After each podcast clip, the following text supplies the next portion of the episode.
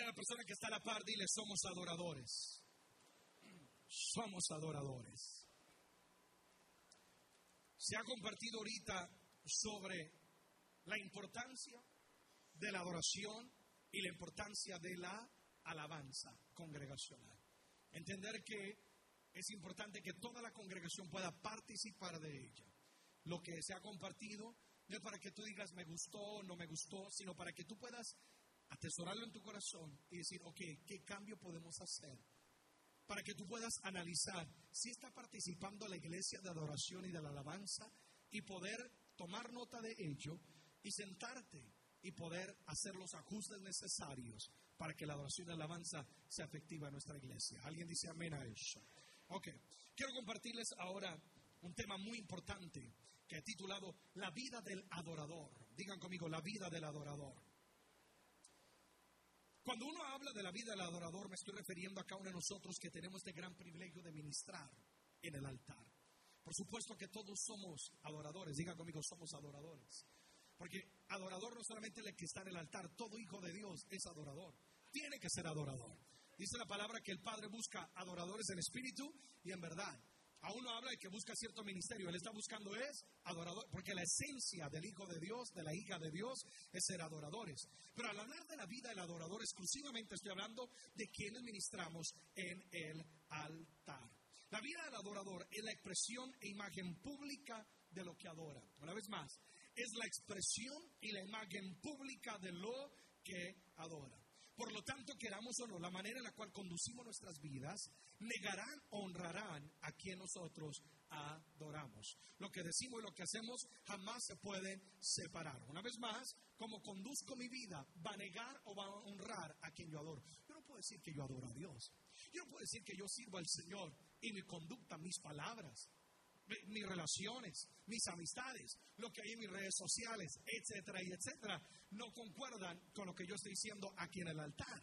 Porque hay algunas personas que son adoradores de altar, pero en la vida diaria, lejos de vivir una vida que agrada al Señor. La vida adoradora es la imagen y la expresión pública de lo que adora. Tengo que vivir de acuerdo. Nunca las palabras y la conducta se van a separar. Tienen que ir una con otra. Deuteronomio capítulo 10, amada iglesia, versículo 8. Acompáñenme, voy a usar esta cita bíblica como cimiento para esta enseñanza. Deuteronomio capítulo 10, versículo 8. Mientras lo buscas, ¿de qué nos aprovecha cantar canciones donde decimos que amamos a Dios, que Él es el Rey de nuestro corazón, pero lo que hacemos en nuestro diario vivir demuestra totalmente lo contrario? ¿Cómo debe vivir el adorador? Deuteronomio capítulo 10, versículo 8.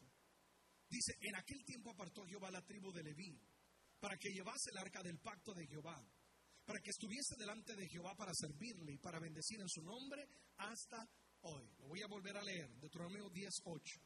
En aquel tiempo apartó Jehová la tribu de Leví, digan conmigo Leví. Dice, para una función que llevase el arca del pacto de Jehová, para que estuviese delante de Jehová para servirle y para bendecir en su nombre hasta hoy. Entonces, este pasaje hace referencia a el ministerio de los levitas. Ustedes saben que en el tiempo bíblico habían 12 tribus.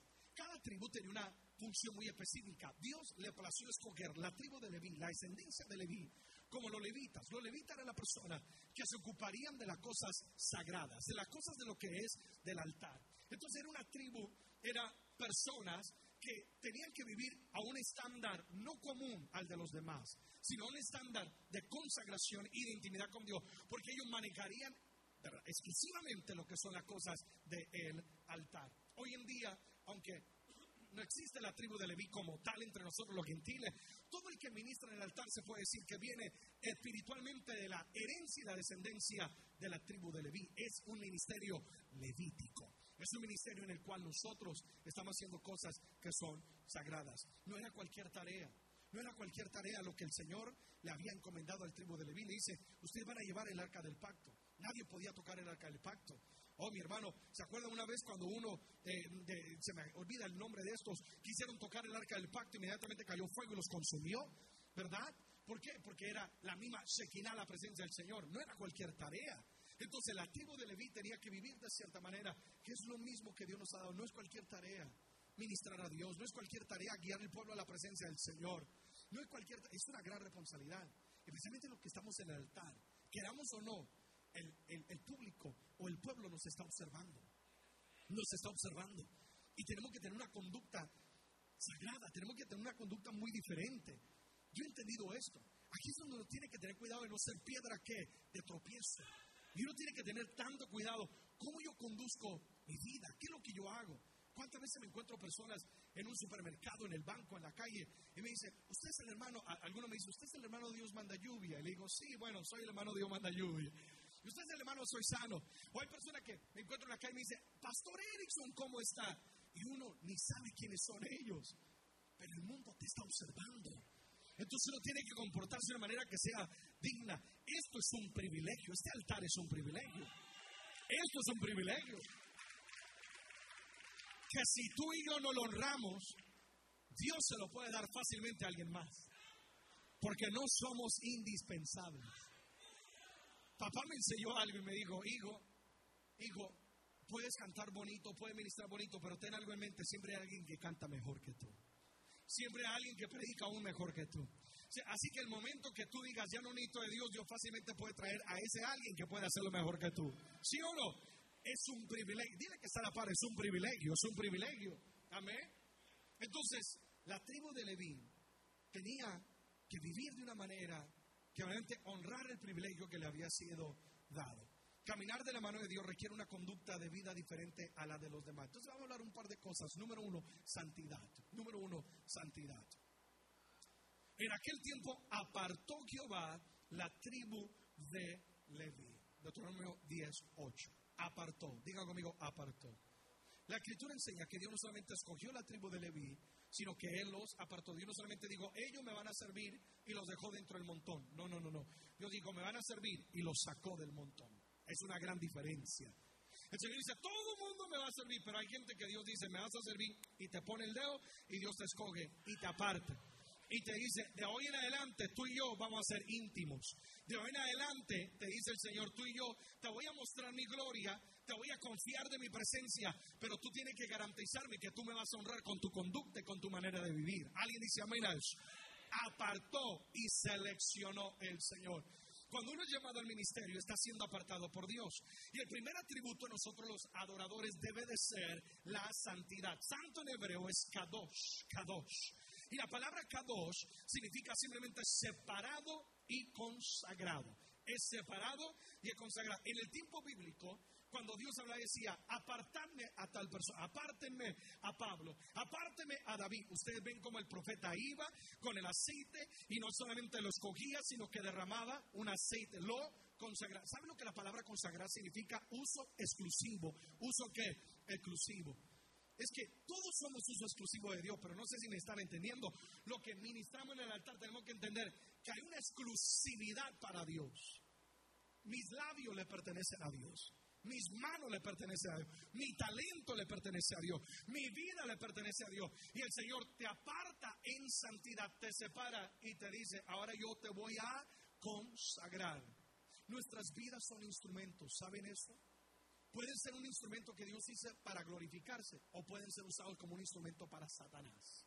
Sansón, cuando él estaba bajo el pacto de Dios, fue un instrumento para Dios. Pero si ustedes leen al final de la historia de Sansón, Dice que cuando le habían sacado los ojos, lo trajeron al templo, al, estadio del templo de su dios Dagón. Y dice que cuando entró Sansón a aquel lugar, comenzaron todos a alabar a su dios pagano. Comenzaron a adorar. En ese momento Sansón se había convertido porque se dejó ganar en un instrumento no para Dios, sino para el mismo enemigo. Tú determinas si tu vida va a ser un instrumento para Dios o va a ser un instrumento para el enemigo con tu conducta, con tu manera de vivir, con tu manera de hablar. Entonces, santidad, en el cual, en el momento en el cual uno acepta el llamado, le estamos diciendo, Señor, yo me aparto para ti y me consagro para ser usado para ti. Te voy a decir algo, la gloria de Dios demanda consagración. La presencia de Dios demanda consagración. A veces yo veo personas frustradas en el altar, tratando de ministrar un Dios que no conocen, tratando de dar algo que ellos no tienen. Tú no puedes tratar de violar la presencia de Dios. No, no sé si me voy a entender. Si tú no has pasado tiempo en consagración con Dios, ¿cómo quieres que en media hora la gloria de Dios descienda? Tu corazón tiene que estar ya preparado en la intimidad con Dios. Tú tienes que venir de, antemano. Tú no puedes venir aquí a la iglesia a pedirle a Dios fuego y a pedirle a Dios la presencia. No, tú ya tienes que venir. El, pueblo viene a pedir el fuego y la presencia, pero tú ya vienes con el fuego encendido y tú lo traes al altar. Amén. El pueblo se reúne, pero quien prende el fuego son los levitas. Y el fuego ya tiene que venir encendido. Por eso dice que todas las mañanas el fuego, el fuego estaba encendido. Y tú lo traes y lo prendes. Eso habla de la intimidad y la consagración con Dios. Tu vida de oración, tu vida de comunión, tu lectura de la palabra.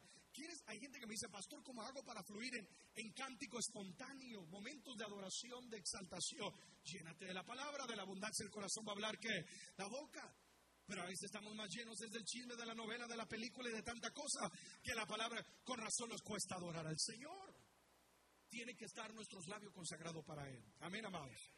¿Por qué la santidad? Dice el versículo 8 mismo, apartó Jehová la tribu de Leví para que ellos llevasen el arca del pacto de Jehová. ¿Qué era lo que los levitas transportaban? El arca del pacto. Lo cual representaba el, eh, eh, el pacto de que Dios había hecho con Israel, de que Él siempre habitaría y estaría con ellos. El arca del pacto era un cofre sagrado del tabernáculo y el templo, hecho de madera de acacia, cubierta por dentro y por fuera con oro puro. Ella contenía un poco de maná, pedazos de la tabla de la ley y la vara de Aarón que había reverdecido. Esto lo dice Hebreos capítulo 9, versículo número 4. Pero el poder y el valor no radicaba en ello, sino que en ella habitaba la manifiesta presencia de Dios. Donde el arca iba, la victoria era segura. Era tanto que cuando los enemigos oían que el pueblo de Israel traían el arca, inmediatamente los enemigos decían, ya llegó Dios al campamento, nos van a derrotar, porque ellos sabían que donde Dios llegaba había victoria. Entonces Dios le dice a los levitas, levitas, ustedes tienen una tremenda tarea, se van a consagrar, tienen que vivir en santidad, porque ustedes van a ser portadores de mi gloria y ustedes van a llevar el arca del pacto. Entonces ustedes tienen que vivir en santidad. ¿Por qué? Para poder ser respaldados por Dios. ¿Por qué yo necesito vivir en santidad? Diga conmigo, para ser respaldado por Dios. Los levitas sabían que cuando tomaban el arca, Dios mismo iba con ellos. Imagínense ese sentimiento de confianza, de poder y de seguridad. Ahora, déjeme decirte algo. El arca del pacto hoy en día, ya estamos en, en, la gracia y no, Dios no habita dentro de un cofre, Dios no habita dentro de cuatro paredes, pero esa arca y ese pacto ahora, ¿dónde está, amados? En el corazón. Así que si mi corazón está sucio, Dios, yo no puedo pretender que Dios me va a respaldar. Si en mi corazón hay pecado oculto, si en mi corazón hay resentimiento hacia alguien, si en mi corazón hay envidia, si en mi corazón hay orgullo, ¿cómo pretendes ver el respaldo de Dios en tu vida? Por eso es que a veces vemos iglesia frustrada, ministerio frustrado. No hay un respaldo de Dios. El único que puede romper la cadena es Dios. Tú necesitas el respaldo de Dios, pero para eso tú necesitas la santidad. Que el arca del pacto, que verdaderamente hay un altar donde Dios haya hecho un pacto en tu corazón y tú digas, yo vivo es para el Señor. Ser respaldados por Dios. Si Dios no está con nosotros, nuestro ministerio no prospera. Los levitas fueron santificados para que pudieran ser dignos de portar la presencia de Dios. Sin ellos había pecado, contaminación. Literalmente caía fuego y los consumía, porque Dios es muy celoso con su presencia. Démosle gracias a Dios que estamos en gracia. Pero yo creo que si estuviéramos en tiempo de ley, nadie quisiera pisar este altar. ¿Sí o no? Porque caía fuego y lo consumía. Solamente el sumo sacerdote podía entrar una vez al año a lo más íntimo de la presencia del Señor. Y cuando entraba el sumo sacerdote, le amarraban uno de los pies con un lazo. Por si estaba en pecado y no lo había confesado, el fuego de Dios iba a caer. Y si alguien atrevía a entrar al lugar santísimo a sacarlo, también caía fuego y lo consumía. Por eso le amarraban uno de los pies. Por si caía muerto, desde afuera lo arrastraban porque nadie quería exponerse. Porque la, la presencia de Dios es celosa. Ahora, hoy en día, quizás no caerá fuego de Dios y consumirá, pero no vamos a ver el respaldo de Dios sobre nuestras vidas. No vamos a ver a Dios obrar como necesitamos obrar en nuestra vida. Y a veces, cuando las cosas no van de la manera correcta, a veces decimos que Dios me está probando. Examina tu corazón. A lo mejor no es que Dios te esté probando, más bien Dios te está llamando la atención. Porque hay algo en tu vida que quizás tú no has rendido a los pies del Señor y tú no has confesado. Entonces necesitamos nosotros vivir en santidad para ser respaldado por Dios. Yo soy tan celoso con quienes a veces quieren ministrar conmigo. Y a veces voy a lugares y siempre es, pastores que los músicos saben tocar y tocan muy bien y se conocen sus canciones, pueden tocar con usted. Y yo le digo, pastor, a, no ser de que usted me dé buen testimonio de ellos, aparte de lo profesional, porque también tienen que ser personas que sepan tocar, por, porque si no pueden perjudicar lo que Dios quiere hacer. Pero digo, a no ser que usted me dé buen testimonio de que ellos están en santidad, no pueden ministrar conmigo, porque yo vengo con una tarea que cumplir. Dios me, para mí es un privilegio, yo tengo una misión que cumplir. Y yo quiero que Dios descienda. Y tú puedes tener el corazón correcto, pero si alguien no está en comunión con Dios, Dios no va a respaldar. ¿Se acuerdan ustedes cuando Israel va al campo de batalla y Josué le dice, nadie tome nada de los enemigos? Y de repente Acán, si no me equivoco el nombre, Acán tomó un manto babilónico y lo escondió. Nadie lo vio, esto es oculto, nadie lo va a ver. Al siguiente día, cuando llegue el tiempo de la próxima batalla, Josué dice, vamos a ir al campo de batalla y nuestros enemigos son aún más pequeños. No necesito todo el ejército. General, preparamos a todos. No, no, no, no. Solamente necesito unos cuantos hombres porque es un pueblo más pequeño. Y conocen la historia, van al campo de batalla y fueron avergonzados. Y vino Josué y dice, Dios, ¿qué pasó? Se rasgó la vestidura. Dios, ¿qué pasó? ¿Por qué no me respaldaste? ¿Dónde estás, Dios? Y el Señor le dice, hay anatema en el campamento. Hay alguien que le abrió la puerta a la maldición. Y aunque yo quería darle la victoria, yo no puedo. Yo soy santo. Amado, es que Dios es santo. Y aunque Dios quiere glorificarse, si no hay santidad en el corazón. Por eso si tú no estás en comunión con Dios, no te atrevas a pisar ese altar. Por el amor de Dios, no perjudique lo que Dios quiere hacer en la congregación. No traigas maldición a lo que Dios ha bendecido. Antes de tomar, uno tiene que santificar. Dios, me limpio, perdóname que la sangre de Cristo, porque esto es algo tan sagrado.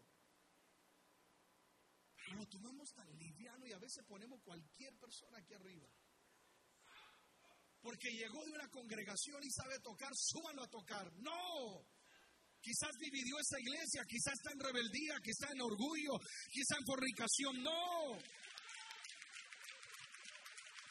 Ministrenle primero.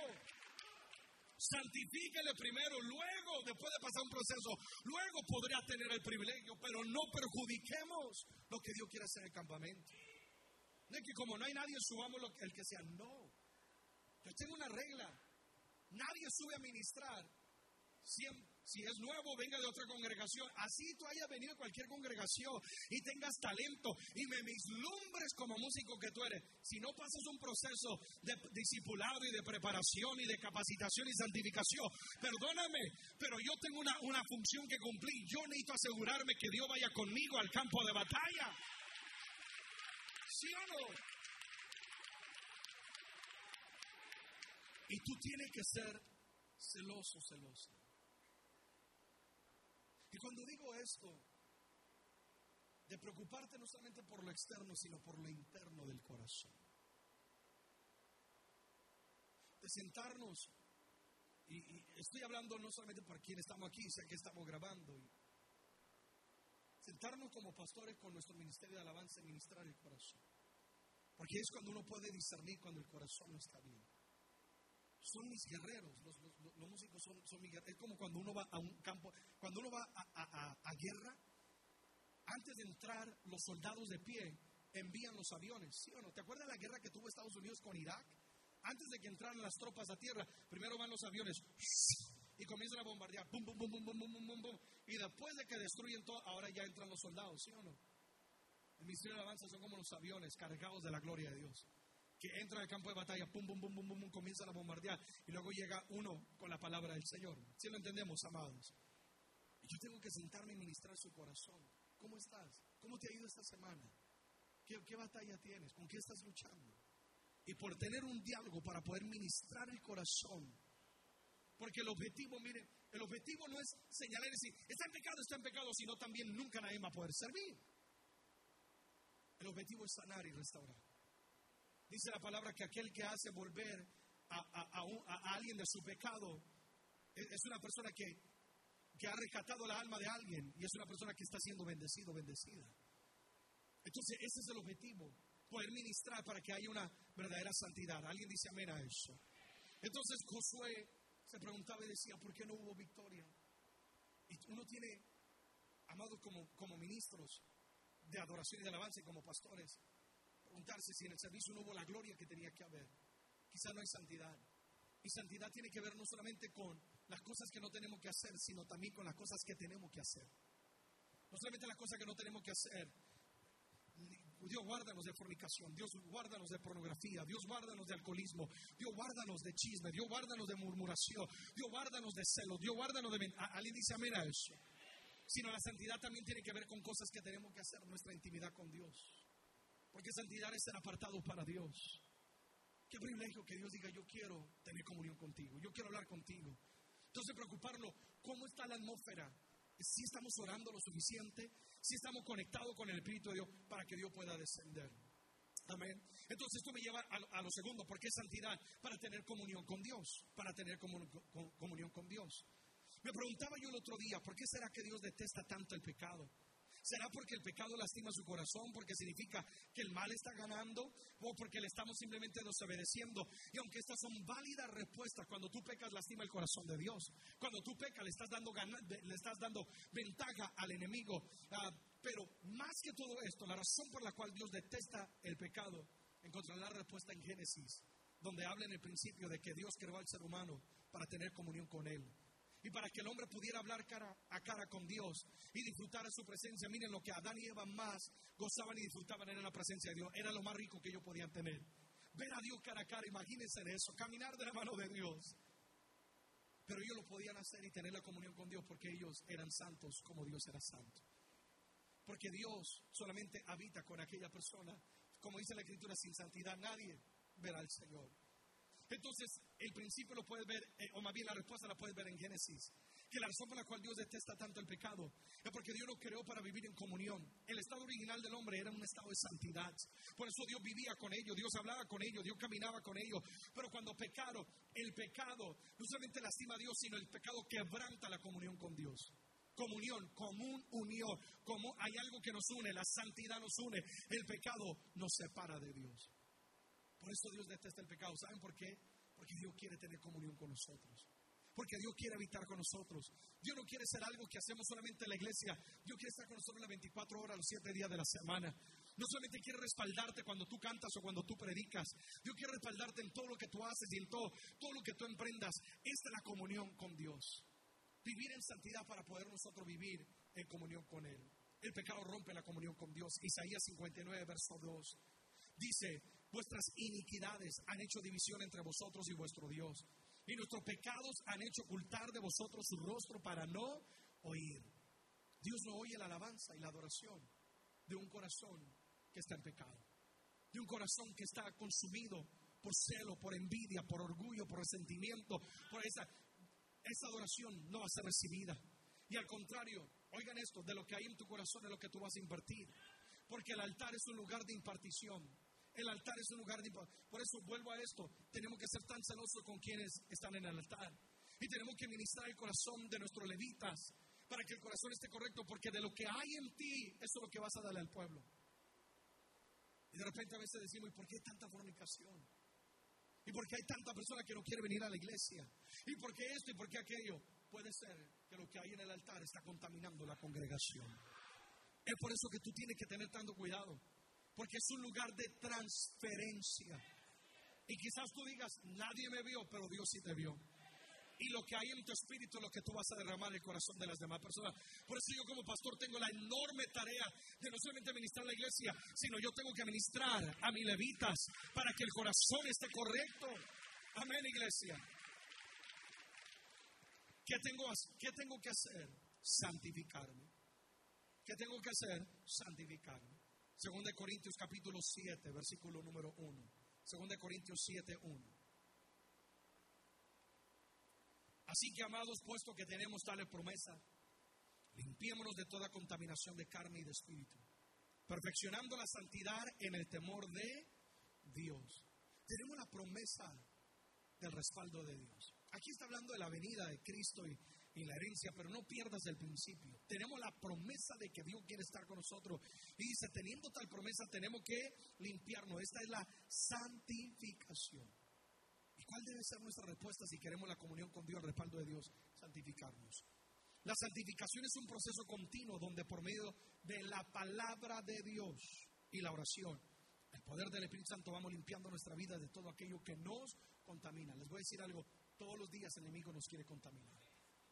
Tú prendes la televisión y no pasa un par de segundos cuando ya hay, violencia, hay desnudez, hay malas palabras, ¿sí o no? Prende una radio, eh, estás en, estás en, la, vida diaria ah, contaminando continuamente, el enemigo quiere contaminar tu corazón.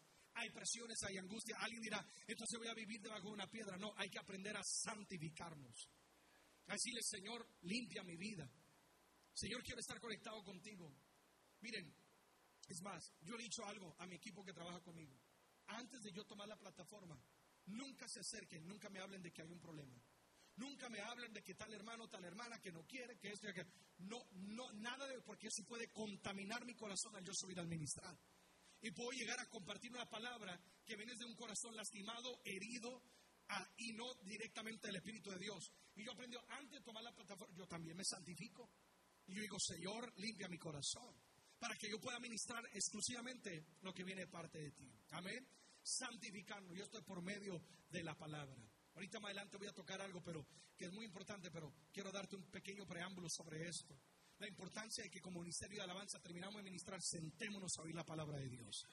Sentémonos a que la palabra nos santifique. Porque a veces el problema es que termina la oración y la alabanza y los músicos no, se fueron. No, que están en Starbucks. No, que no entro hasta que no revise el Facebook y el Instagram y el Twitter. Y después, no. Esto es un privilegio. Your heart needs to be ministered. Tu corazón tiene que ser ministrado. Y tú tienes que sentarte y oír la palabra de Dios. Yo, yo he visto, yo, yo, yo, yo, uno va y uno observa a veces. Yo sé que no es aquí, es en otro lugar. Y a veces yo, he visto que el pastor está en fuego compartiendo la palabra y llega el momento de, ministrar al, al, final del mensaje y, a, ver que suba alguien a ministrar el piano y no, no lo encuentran. O no lo encuentran.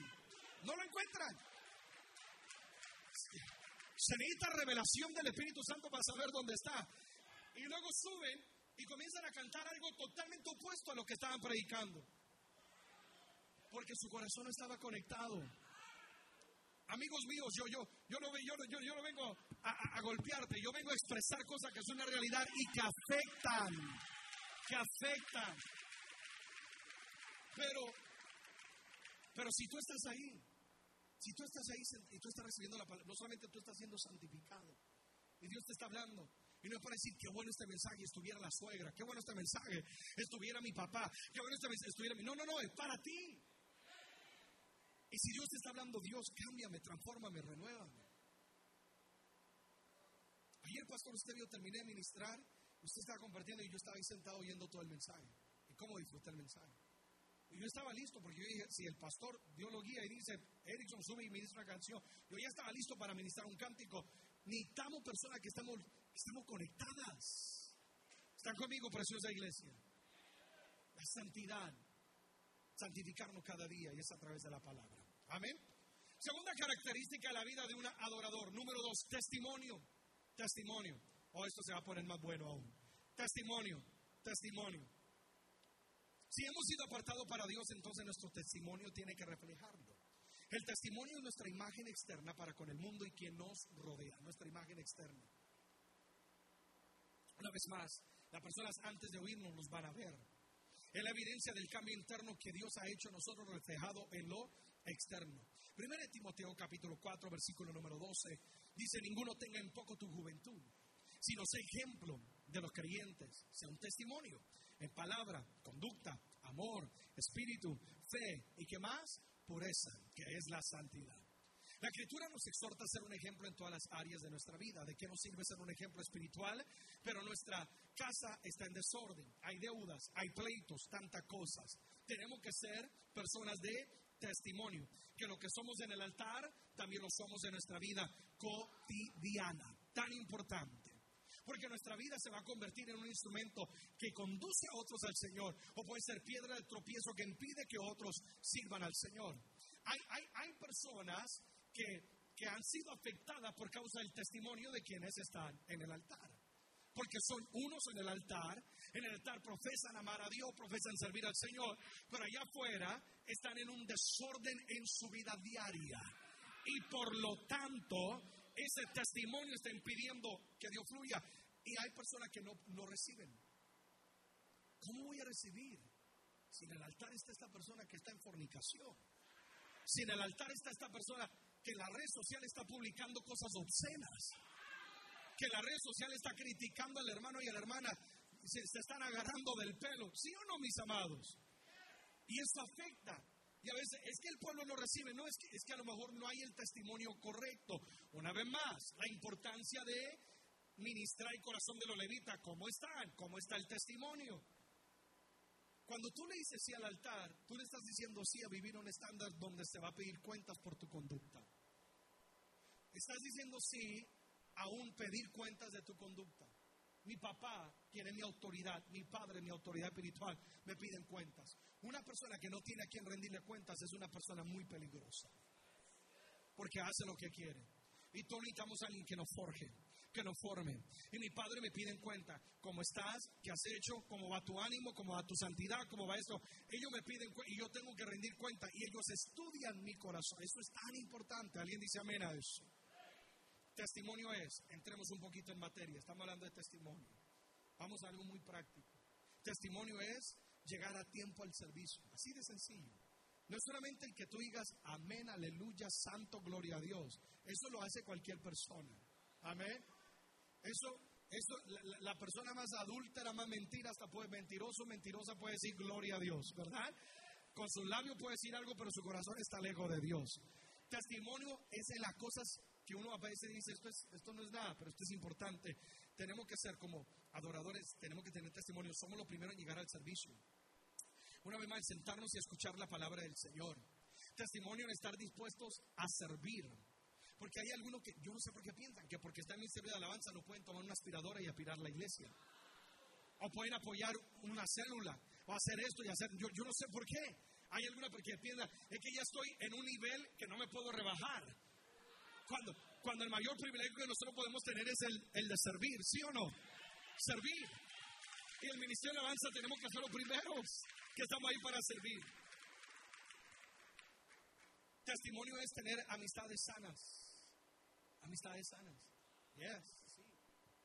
Cuando tú dices sí al altar, estás diciendo a un conducta de vida muy diferente. No estoy diciendo que no puedes tener contacto con, con personas del mundo, no, pues ¿cómo vamos? Tenemos que hacer luz en la oscuridad, ¿sí o no? Pero una persona que no tiene amistad con personas dentro de la iglesia, eso ya es para mí un indicativo, algo no está bien. Porque si tú tienes el mismo espíritu, tú tienes que estar con personas, quieres estar con personas que tienen el mismo espíritu tuyo. Pero cuando tú dices, ay, yo no me quiero juntar con los de la iglesia porque solo hablan de Dios, pues ¿de quién más vamos a hablar? ¿Sí o no? Testimonio es tener las amistades correctas. Testimonio es cuidar tu vocabulario, no solamente maldecir, chisme, murmuración, crítica. Porque hay personas que dicen, no es un chisme, es solamente para que oremos, ¿sí o no? Para que oremos. Mentira que sea un chisme. Cuidar tu vocabulario, ser testimonio en las redes sociales, cuidado lo que publicas. Cuidado lo que publicas. Cuidado la foto que subes y, y las cosas que compartes también. Sé un testimonio en todas esas áreas. Miren, amados, yo soy tan cuidadoso hablando de las redes sociales, tan cuidadoso. Tengo tantos colegas míos que a veces se ponen en, polémicas, en cosas que, que, que, no tienen por qué meterse en ciertas cosas. ¿Sí o no, amados? Y uno tiene que tener tanto cuidado, tanto cuidado. Y es más, no le des tanto acceso a extraños a tu vida privada. Hay gente que a veces dice, ¿por qué hay tanto conflicto en mi vida? Pues porque tú le das lugar al conflicto en tu vida. No lees tanto. Hay personas que publican todo. Estoy comiendo esto, estoy, estoy caminando el perro, estoy en esto, estoy en aquello.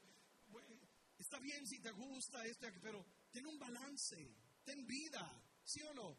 No publiques porque luego das de qué hablar. Y, y, para que la gente critique y chismee, no te expongas. No te pone ahí en la red social es que hoy quiero desahogarme porque es que me traicionaron y me dieron la espalda. Lo único que estás haciendo es que otros se burlen y que el enemigo use eso como un arma en tu contra. Más bien derrama tu corazón ante el Señor. Amén. Testimonio es caminar la milla extra. ir, eh, hacer más allá de lo que te piden. Si te piden llegar a las seis, llega a las cinco y media. Si te, si te piden, yo no sé lo que te pidan, ve, haz la milla extra. Testimonio es un espíritu de humildad. Ser humildes. Humildad, la, humildad para, para saludar, para la, la, humildad y la amabilidad para servir. Miren algo, Dios no puede usar a alguien orgulloso. Porque el orgullo dice, ¿yo para qué voy a hacer eso? La única persona que Dios ha podido usar es la gente humilde. Por eso Dios siempre buscaba los vasos quebrantados. Gedeón, una persona que estaba quebrantada, soy el menos, el más pequeño, un corazón humilde, Dios lo usó. ¿Sí o no? David, cuando Samuel va a ungir el próximo rey, le presenta todo lo más rubio, lo más alto. Y Samuel dice, este tiene que ser. Dios le dice, no te equivoques, tú mira lo externo, yo estoy viendo es el corazón. ¿Qué buscaba Dios? Un corazón que humilde. Porque un corazón orgulloso hace lo que quiere, un corazón humilde hace la voluntad de Dios. Y nuestro testimonio tiene que ser un testimonio de humildad. Ser accesibles, saludar, ser amables. No seamos groseros. Ser amables. Saludar. ¿Cómo estás? Y si alguien te saluda, míralo a los ojos. Y si le pregunta cómo estás, permite que te responda. Todas estas cosas ayudan y son parte de lo que es el testimonio. Testimonio es no estar en pleito, murmuración, criticar, envidia, avaricia, mentiras. Según de Corintios capítulo 3, versículo número 2 dice, nuestra carta soy vosotros, escritas en nuestro corazón conocidas y leídas por todos los hombres. Conocidas y leídas por todos los hombres. Somos como una carta que continuamente la gente está leyendo. ¿Por qué es que mucha gente a veces no quiere nada de Dios? Por el testimonio de mucho creyente porque han dado mucho que desear.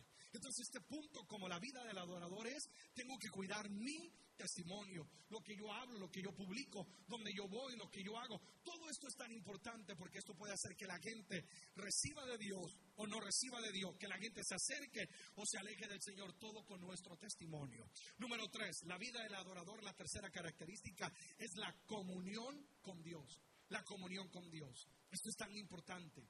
El genuino adorador anhela, busca y da prioridad y honra a la presencia de Dios. Porque no podemos dar y no podemos hablar de quien no tenemos y de quien no conocemos. Como adoradores, nuestra relación con Dios debe ser nuestra prioridad. Deuteronomio capítulo 10, versículo 8. Dice que había sido apartado la tribu de Leví para que estuviese delante de Jehová. Oigan eso, delante de Jehová, comunión con ellos habitaban en la presencia del Señor. Dios escogió a los levitas para que estuvieran con él. ¿Y qué es lo que busca? ¿Qué, ¿Qué, buscaba Dios? Gente no con título de altar, sino con un corazón por su presencia. Y un adorador se caracteriza por una sed por la presencia de Dios. Tú tienes que amar la presencia de Dios. Tú tienes que amar la presencia de Dios y tú tienes que cultivar la presencia de Dios en tu vida. La comunión con Dios, en la oración, la lectura de la palabra, el adorar a Dios en tu intimidad. Si somos adoradores en lo privado, lo vamos a hacer también en lo público. Amén, amados. Entonces, tu comunión con Dios. Esa es la vida del adorador. Que nada ni nadie robe el lugar que a Dios le corresponde. Tú tienes que tener una vida diaria de devoción con el Señor. ¿Cuántos están conmigo? Señor, te necesito, buscándolo, honrándolo, viviendo para Él. Número cuatro, un adorador se caracteriza por un espíritu de servicio, por un espíritu de servicio. Dice, volviendo a Deuteronomio capítulo 10, versículo 8, para que estuviese delante de Jehová para servirle. Alguien diga conmigo servicio. No hay privilegio más grande y de mayor honra en el reino de Dios que servir a Dios. ¿Cómo servimos a Dios? Sirviendo al prójimo. Hay gente que dice, es que yo quiero servir a Dios. Y el Señor dice, ve y ama al prójimo. El Señor dice, ve y dale transporte a alguien. El Señor dice, ve y dale una palabra de ánimo. No, Dios, yo no puedo hacer eso. Servimos a Dios sirviendo al prójimo. Es que algunos pensamos que la única manera de servir a Dios es en el altar, es con un micrófono. No, hay tanta manera de servir a Dios. Y la mejor manera es cuando tú haces algo para el prójimo. Entonces un adorador se caracteriza porque tiene un corazón de servicio. Porque el adorador se parece a lo que adora. Y Jesucristo tenía un corazón de qué amados? De servicio. ¿Sí o no? ¿Qué no le dijo Jesús a los discípulos? Yo les he dado ejemplo. Así como yo lavé los pies, ustedes también tienen que servir al prójimo y lavar los pies.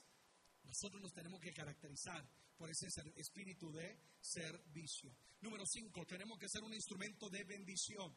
Esta es la característica de un adorador. Somos instrumentos de bendición. Dice para bendecir en su nombre. La tribu de Leví había sido llamada para bendecir al pueblo en nombre y en representación de Dios. Oye esto, bendecir en su nombre. Cuando tú te paras en este lugar, este es un lugar en el cual tú vas a transmitir la bendición de Dios. Ten cuidado con las palabras que salen del altar. Yo sé que a veces uno llega a la, congregación y a veces la iglesia no responde como uno desea. Por yo no sé, puede ser cansancio, puede ser batallas o puede ser que el enemigo quiere ganar una y otra ventaja. Y a veces yo he oído personas desde el altar regañar a la persona. Y desde el altar decir, ¿y por qué no levanta las manos? Y ustedes están muertos. Lo que tú estás hablando está determinando lo que Dios va a hacer o no va a hacer en la congregación.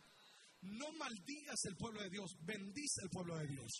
Cuando yo he ido a un lugar, cuando yo he ido a un lugar donde la gente no responde, no está la atmósfera como tiene que ser, yo en vez de maldecir, yo tengo que bendecir. Y yo comienzo a adorar y más bien a decir, Dios te doy gracias, tu presencia está aquí.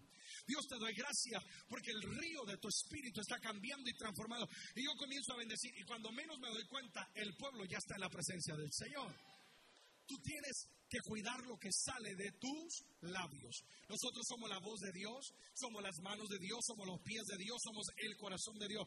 Escoge canciones que, que, lleven la bendición de Dios a la persona, no que traigan cansancio, no que traigan muerte o derrota. Sí, hay algunas canciones, no las voy a nombrar, pero hay algunas canciones que si tú analizas la letra, en vez de traer vida y esperanza y gozo, traen opresión y condenación. Amén, iglesia. Tú tienes que ser de bendición al pueblo. Número seis, otra de las características del adorador, y cierro con esto esta conferencia del momento. Número seis es que adoramos. ¿Qué hacemos nosotros los adoradores? Adoramos. Yo no puedo decir que soy un médico y no ejerzo la medicina. Uno tiene que ejercerlo. La sexta característica es que somos genuinos adoradores. No cantamos y adoramos solamente en público para que otros nos vean, sino que vivimos una vida de adoración. Si no, como si no somos capaces de adorar en la intimidad, no podemos adorar en lo público. Tenemos que tener nuestra vida íntima con Dios. Amado, mis mejores momentos han sido y son en la intimidad con Dios, donde tomo mi guitarra y comienzo a adorarlo. No hay nadie a quien impresionar, no hay nadie que esté observando si estoy en notas, si me equivoqué, si salí de ritmo, de tiempo. No, no, sino solamente estoy ahí yo y Dios adorándolo. Dios, yo vengo a adorarte, yo vengo a amarte, vengo a decirte que tú eres todo para mí. Y en ese momento cuando Dios viene sobre mi vida. Ahí es cuando Dios revela las canciones.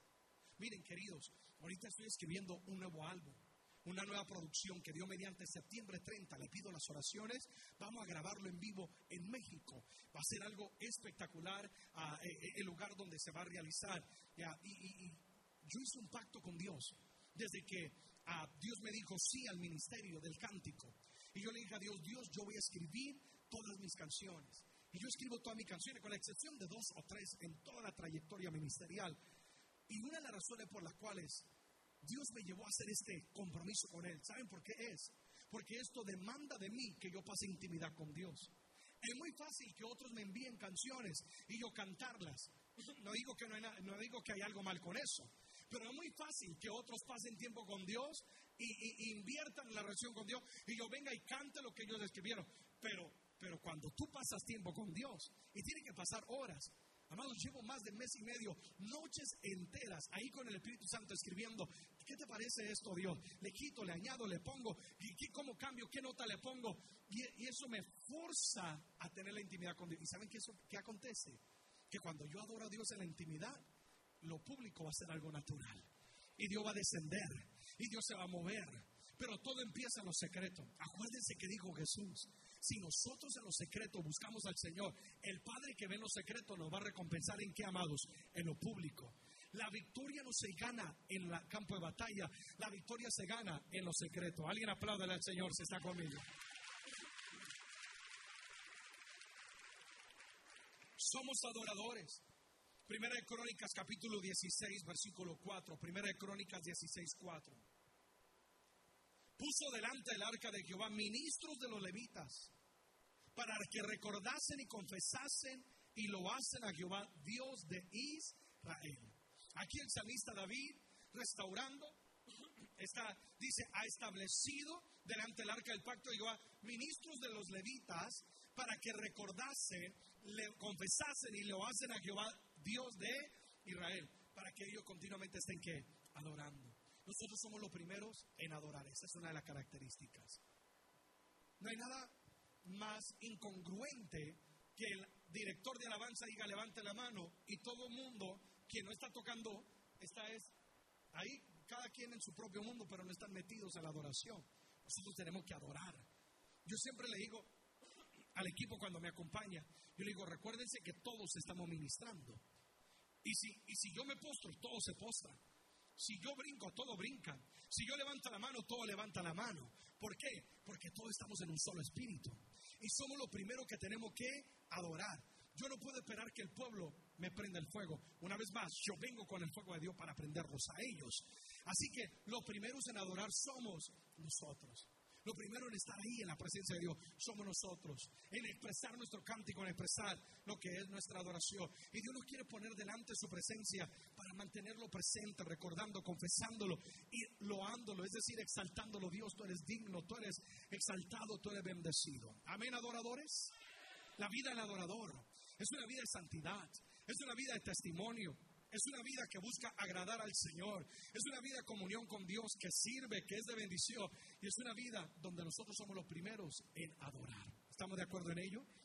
Ponte en pie, por favor, una vez más. Ponte en pie una vez más, mi amado, mi amada. Alguien diga conmigo, somos adoradores. Y no solamente por lo que decimos, sino por lo que hacemos. Eso lo vamos a aprender ahorita en la próxima conferencia. Espíritu de Dios, gracias. Una vez más tú nos hablas y una vez más tú nos enseñas cuál debe ser la vida de nosotros ahora como adoradores. Señor, gracias por escogernos, por llamarnos de en medio de la multitud. Pudiendo haber llamado a cualquier persona, nos has escogido a nosotros para servirte, para adorarte, para bendecirte. Ahora te decimos, heme aquí, aquí estamos. Te decimos, Señor, úsanos y haz de nosotros estos instrumentos de adoración. Santifícanos con tu palabra. Hoy renunciamos una vez más a todo aquello que no te agrada, a todo aquello que roba, Señor, tu presencia, a todo aquello que impide tu respaldo, que impide la comunión contigo. Dios, santifícanos. Limpia nuestro corazón. Limpia mi corazón. Redarguye si hay algo oculto, si hay algo donde le he abierto la puerta al enemigo, Dios, límpialo, sánalo en este día. Esa es nuestra oración. Queremos vivir para ti. Queremos poder ser confiados, tu gloria, tu presencia. Así que aquí está mi vida delante de ti. Yo pido que con el fuego de tu espíritu y de tu palabra yo sea santificado. Ayúdame a ser un testimonio. Ayúdame, Señor, a hacer luz en las tinieblas. Que otros puedan ver a Cristo en mi vida que otros se puedan amar y querer servirte al ver mi conducta y mi manera de vivir. Quiero ser un testimonio no solamente para el mundo allá afuera, sino un testimonio para quienes están aquí mismo dentro de la iglesia. Yo quiero servirte, yo quiero ser ese testimonio, yo quiero ser esa luz. Así que aquí está mi vida delante de ti. Yo quiero vivir en esa comunión contigo, Dios. Oh Espíritu de Dios, aquí estoy.